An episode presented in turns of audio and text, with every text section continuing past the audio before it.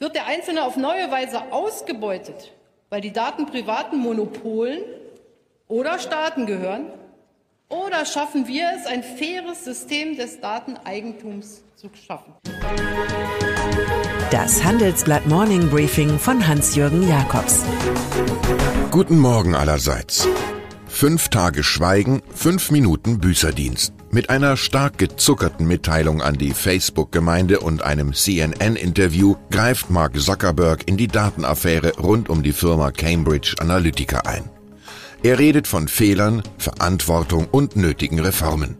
Die Aktion Selbstbezichtigung, das wird niemals wieder passieren, klingt ganz so, als sei es nicht sein Geschäftsmodell, maximal viele Daten der Nutzer abzugreifen und sie an maximal viele Werbekunden zu verkaufen. Als Datenschützer ist Mr. Zuckerberg vor allem eines, eine grandiose Fehlbesetzung. Die jüngste Massenbewegung in der digitalen Gemeinde heißt konsequenterweise Hashtag Delete Facebook, in zwei Tagen auf Twitter 50.000 Mal erwähnt. Popsängerin Cher löschte hier öffentlich ihren Account, das sei hart, aber nötig.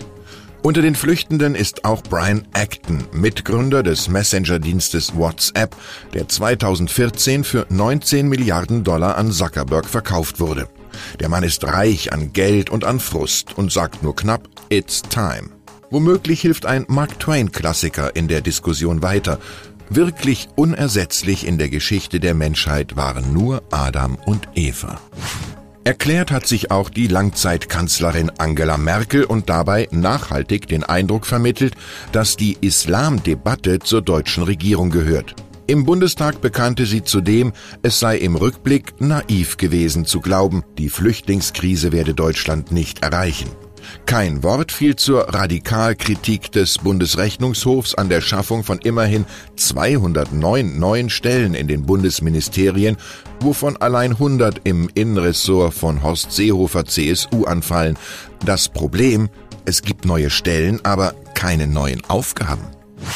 Die Deutschen haben das Dilemma, dass sie gut von einer intakten Wirtschaft leben, die sie andererseits aber nicht besonders schätzen. Sie schauen auf DAX-Chefs und sehen Gier oder Betrug. Dieselgate.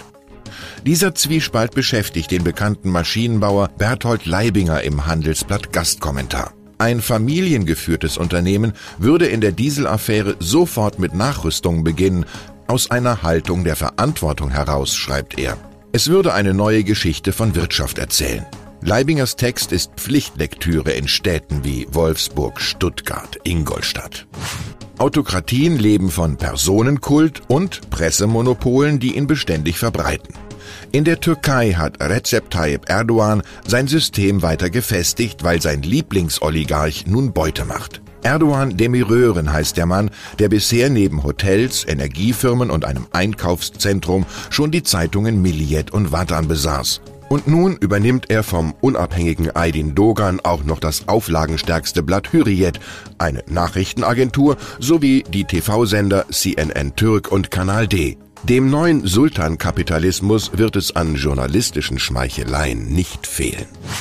Ziemlich viel Budenzauber, aber wenig Zahlen verbreitet C&A-Chef Honor Kaparos in seinem ersten Interview.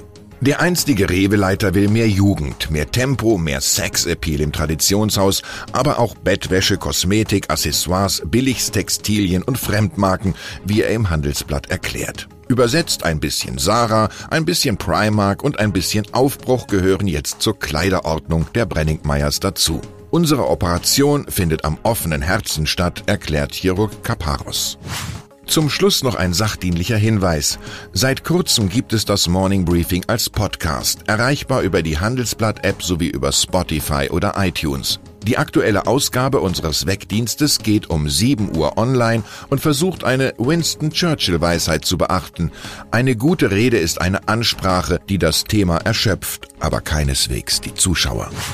Ich wünsche Ihnen einen inspirierten Start in den Tag. Es grüßt Sie herzlich Hans-Jürgen Jakobs.